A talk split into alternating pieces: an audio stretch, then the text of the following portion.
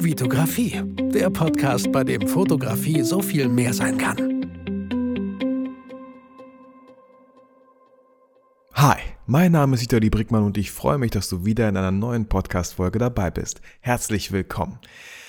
Diese Folge handelt nicht wirklich ganz um Fotografie, also sie hat, wie soll ich sagen, mit Licht irgendwie schon zu tun, mit viel Licht, aber jetzt nicht speziell auf die Fotografie oder überhaupt Business. Das bedeutet, ähm, wenn du jetzt irgendwie das Gefühl hast, interessiert mich nicht, dann bin ich dir nicht böse, wenn du hier diese Folge beendest. Würde mich natürlich trotzdem freuen, wenn du dran bleibst.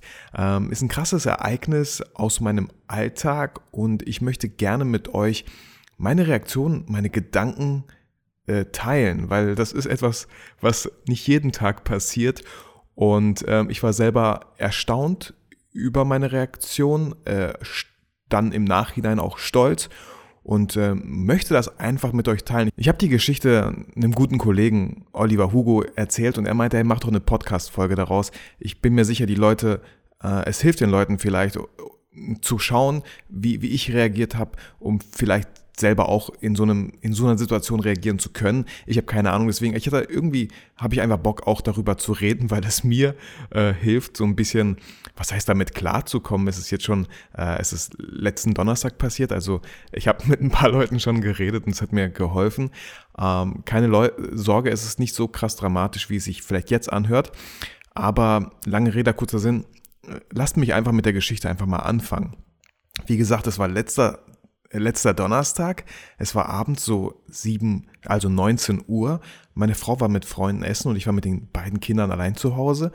Und ähm, mein, mein Sohn war auf der Terrasse und hat so ein paar Knallerbsen auf, die, auf den Terrassenboden geschmissen.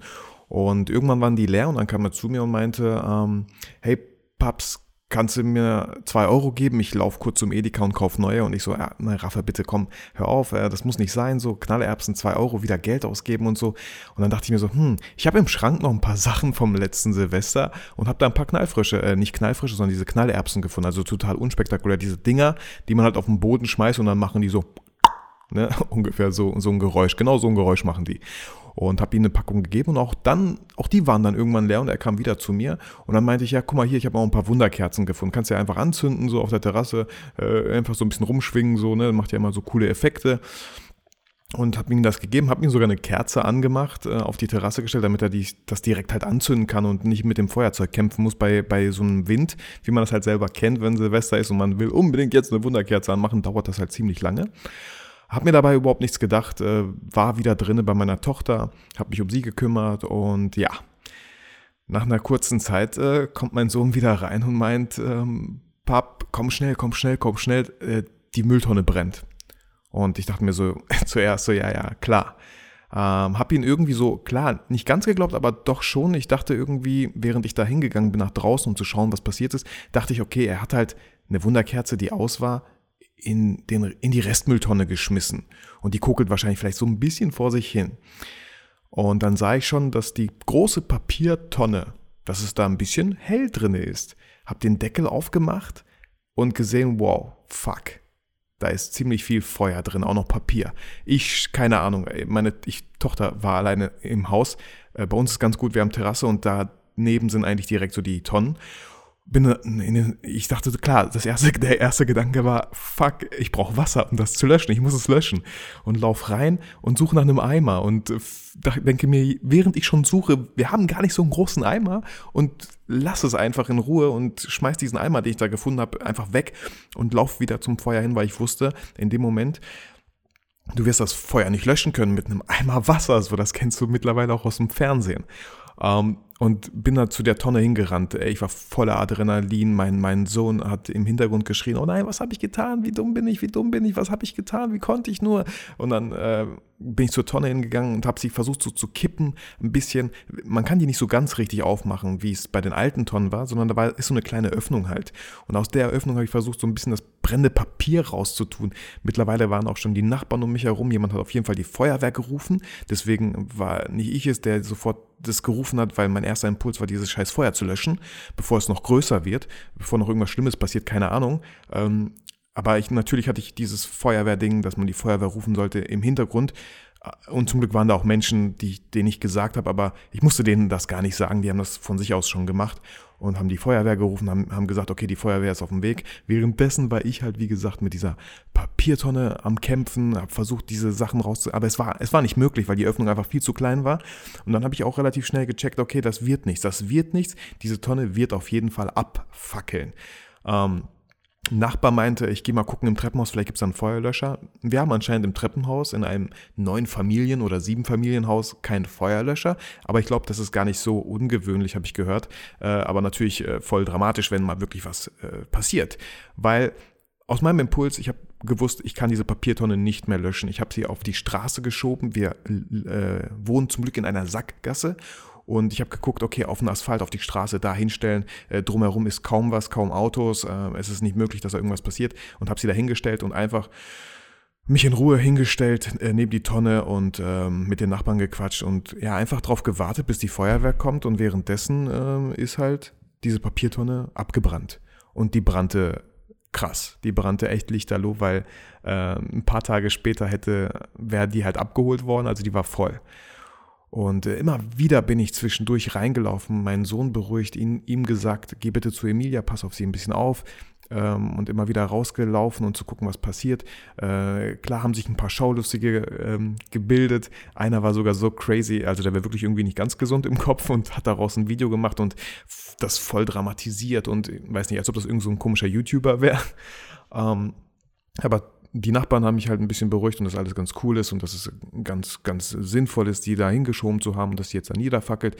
Bis die Feuerwehr kam, sind 20 Minuten, glaube ich, vergangen, obwohl die Feuerwehrwache gar nicht so weit weg ist von uns. Aber die Straße, wir wohnen in einer Sackgasse, ist, glaube ich, nicht einfach gewesen, da mit zwei Wagen, die rausgefahren sind, zwei Einsatzwagen da durchzukommen. Und äh, als sie halt ankamen, war die Tonne schon kaum noch da, aber es brannte trotzdem noch sehr viel Feuer. Und die haben das dann halt gelöscht mit, den, mit dem Schlauch natürlich und es hat super krass gedampft. Ähm, und äh, ja, äh, lass mich das kurz zu Ende erklären. Genau, ähm, die haben es gelöscht, es brannte so vor sich hin. Ähm, wie gesagt, meine Frau auch nicht da. Mein, mein Sohn hat, während es gebrannt hat, äh, habe ich natürlich im Nachhinein erfahren, meine Frau angerufen und gesagt, Mama, Mama, es brennt. Äh, und sie hat ihm, wollte, wollte ihm einfach irgendwie nicht glauben, ähm, wollte einen schönen Abend mit ihren Freundinnen haben. Äh, zeitgleich kam das Essen auch bei denen und dann macht der WhatsApp dieses Videoding an und zeigt ihr dieses Feuer. Und meine Frau fast am Durchdrehen, dass sie bei uns zu Hause dieses Feuer sieht. Und sie konnte, wusste halt gar nicht, was das ist, Mann und äh, hat mich dann auch irgendwann erreicht, weil klar, ich hatte jetzt nicht mein Handy bei mir, weil ich mit der Mülltonne am Kämpfen war und habe sie angerufen, habe sie beruhigt, dass äh, im Grunde nichts Krasses passiert ist, dass da jetzt einfach die Mülltonne am Abfackeln ist und die Feuerwehr ist da und so, la la la. Und ähm, klar, für mich äh, eine ganz wichtige Sache ist, es ist nichts passiert und wie, was, was mache ich jetzt? Wie wirke ich jetzt gegenüber meinem Sohn hm, autoritär kann man das so sagen? Also was, was mache ich jetzt mit ihm sozusagen? Wie, wie reagiere ich da? Und ähm, ich habe in der Situation jetzt nicht krass überreagiert. Ich habe ihn nicht angeschrien, ich habe ihn nicht zur Sau gemacht, weil ich ja die ganze Zeit, während das Feuer brannte, während ich damit gekämpft habe mit dieser Tonne, ich mitbekommen habe, dass er im Hintergrund geschrien hat, dass es ihm, dass er, dass er gecheckt hat, dass er was sehr, sehr Dummes gemacht hat, dass er totale Angst um mich hatte. Er hat gesagt, Papa, Papa, geh da weg, Papa, bitte, ich habe Angst, geh da weg von dem Feuer, weil er dachte, klar, ich verbrenne oder so, ich sterbe halt. Ähm, also das habe ich alles mitbekommen und gecheckt und deswegen fand ich es jetzt nicht schlau, ihn auch noch irgendwie noch kleiner zu machen. Ich glaube, er hat voll gecheckt, was er getan hat. Ich habe ihm gesagt, Rafa, ich weiß, ich, ich bin mir sicher, du weißt, wie dumm das war, was du da gerade getan hast. Aus einem Buch habe ich gelesen, es ist sehr, sehr wichtig, nicht zu sagen, dass er dumm ist, weil er ist nicht dumm. Aber das, das was er getan hat, das ist halt mega dumm. Und wir sagen ganz oft schnell, wenn wir zum Beispiel mit Kindern in einem Supermarkt sind und die lassen was fallen, oh, bist du bescheuert, bist du blöd, bist du dumm? Nein, die Aktion war vielleicht irgendwie ein bisschen dumm oder tollpatschig. Also da sollte man echt generell sollte man, wenn man Kinder hat, wirklich sehr, sehr vorsichtig sein, was man zu denen sagt. Weil, ähm, ja, für euch sind es nur Worte, Sätze, die ihr immer wieder sagt, aber das, für das Kind brennt sich das ein und das Kind denkt ganz schnell, es ist ein Nichtsnutz. Ähm, das Selbstwertgefühl sinkt rapide runter und so. Aber wie gesagt, ein ganz anderes Thema. Ich wollte jetzt nicht hier so einen Pädagogikratgeber spielen. Aber trotzdem habe ich mich da auch in der Richtung weitergebildet, weil ich das super wichtig finde, wie man mit Kindern halt umgeht. Und habe ihm das halt erklärt. Und äh, er hat es, glaube ich, auf jeden Fall gecheckt. meine Mutter hat parallel noch angerufen und meint, was ist da los? Und Vitali, du musst da auf jeden Fall jetzt so, ähm, du musst, du musst Strenge walten lassen, du musst ihn bestrafen dafür. So, und sie hat jetzt nicht gesagt, hey, irgendwie schlagen, das absolut nicht. Ich denke, sie meinte irgendwie Hausarrest, aber, oder irgendwas richtig krasses, was, was ihm wirklich, ne, so. Meine Frau meinte auch schon am Telefon, okay, das war's für die Weihnachtsgeschenke äh, dieses Jahr. Als ich das meinem Sohn gesagt habe, meinte er, okay, dann öffne ich sie halt morgen und warte nicht bis Weihnachten. Ähm, ja, also wie gesagt, diese Story wollte ich irgendwie mit euch teilen und euch zeigen, wie ich da reagiert habe. Ich habe ähm, ganz wichtig so, finde ich, für meine, für, die Situation war krass ähm, und trotzdem bin ich, finde ich, irgendwie teilweise ruhig geblieben, weil ich das auch, ähm, ich will jetzt nicht hier Werbung für Meditation machen, ich meditiere auch nicht, äh, nicht regelmäßig leider, aber meditiert habe ich schon oft. Und ähm, ich finde, durch Meditation ähm, lernt man seinen Körper einfach viel besser kennen und seine Gedanken und so. Und ich bin mir ziemlich sicher, dass das äh, sehr dazu beigetragen hat, wie ich auf diese Situation reagiert habe. Ich bin ruhig geblieben bei klarem Verstand und habe geguckt, was macht am meisten Sinn gerade. Und das könnt ihr, glaube ich, auf vieles in eurem Leben übertragen, wo ihr erstmal denkt, what the fuck ist hier eigentlich los? Dass ihr einfach mal tief durchatmet, ruhig bleibt, also tief durchatmet, ruhig länger, wenn ihr die Zeit da habt, wenn nicht gerade irgendwas am Brennen ist, tatsächlich so dann, dass ihr euch einfach vergegenwärtigt, was passiert hier gerade und wie kann ich das Problem lösen. Ähm, es gibt natürlich auch so die, die Redensart, dass die Qualität unserer Fragen, die Qualität unserer Antworten und unserer Handlungen bestimmt. Und natürlich hätte ich mich auch fragen können jetzt, oh nein, warum, wie konnte das passieren, dass der Feuer, dass, dass die Mülltonne brennt, wieso, wieso bei uns, oh nein. Stattdessen habe ich mich aber natürlich gefragt, okay, wie kann ich diese Papiertonne jetzt löschen oder wo kann ich sie hinschaffen, dass niemand zu Schaden kommt? Und äh, wie gesagt, ich finde, das kann man auch viel aufs Business übertragen. Also falls man halt sich auch getraut hat, selbstständig zu machen, falls irgendwas mal passiert, wo ihr denkt, da komme ich nie wieder raus, einfach cool zu bleiben und zu gucken, wer kann euch helfen. In meinem Fall waren es zum Beispiel die Nachbarn die, die die Feuerwerk alarmiert haben, die mich, die mich beruhigt haben. Ähm, der Nachbar vom, vom Dachboden war sogar so lustig, weil er da, er hatte einen tollen Blick auf die Papiertonne, die gerade brennt, meinte sogar, oh, ziemlich warm hier oben, Vitali. Ich so, hm, ist halt so, wenn man auf einem Dachboden lebt. Und ähm, da, da bin ich auch super dankbar dafür, dass jetzt nicht irgendwie die Nachbarn kamen und gesagt haben, was ist hier los, seid ihr bescheuert oder so. Solche Nachbarn haben wir eh nicht, äh, ist ziemlich cool und deswegen sollte man auch dafür dankbar sein und da bin ich auch super dankbar dafür. Ähm, die Nachbarn kamen, haben, ja, es ist halt glücklicherweise nichts passiert. Und äh, ganz, ganz wichtig noch, ähm, klar habe ich mit Raphael darüber geredet, dass das nicht in Ordnung war, was er da gemacht hat. Ähm, er wollte, er hat die Wunderkerze natürlich in die Papiertonne geschmissen. Er, er wollte gucken, was passiert, meinte er zu mir. Denkt man, ja, ich weiß auch nicht. Also, wie kommt man erstens drauf? Aber es ist halt passiert. Er dachte wahrscheinlich, sie geht einfach aus, so wie es mit Wunderkerzen ist, wenn man die auf den Boden schmeißt, auf den nassen Boden. Und er meinte, ich habe ihn am nächsten Tag gefragt, er meinte, der, den größten Schrecken hat er bekommen, als er noch eine Wunderkerze reinschmeißen wollte, den Deckel aufgemacht hat und gemerkt hat, oh fuck, da brennt's richtig. Und äh, ich habe ihm halt gesagt, am selben Tag, am selben Abend noch, Raphael, ich weiß, äh, abgesehen davon, wie dumm es war, was du da getan hast, wie, dumm, wie dumm die Aktion an sich war. Ich bin sehr stolz auf dich, dass du direkt zu mir gekommen bist und mir gesagt hast, dass es da brennt weil ich äh, vermute, es gibt natürlich auch Kinder, wenn die Eltern super, super streng sind, die sich gar nicht trauen, zu ihrer Mama, zu ihrem Papa zu gehen und das zu beichten. Vielleicht hätten die gedacht, oh shit, ich werde so Ärger kriegen, wenn ich das sage. Und laufen vielleicht weg, laufen nach Hause, sagen gar nichts. Also das wäre richtig schlimm geworden, weil daneben waren noch andere Mülltonnen und die hätten auch Feuer gefangen. Und der Baum da drüber hätte vielleicht auch Feuer gefangen. Dieser Baum wäre vielleicht auf unsere Terrasse gekippt. Ich habe keine Ahnung. Also natürlich kann man sich jetzt das Schlimmste da mögliche ausmalen. Aber das war die Sache, wie ich darauf reagiert habe. Ich war, ich habe ihm gesagt, das finde ich schön, dass du das gesagt hast, sofort zu uns gekommen bist und du kannst halt immer über alles mit uns reden. Ähm, genau. Und äh, ja, ähm, auch für, für, für Leute, die es vielleicht interessiert. Meine Frau meinte natürlich sofort so, oh Mann, das wird teuer, die Feuerwehr ist extra ausgefahren.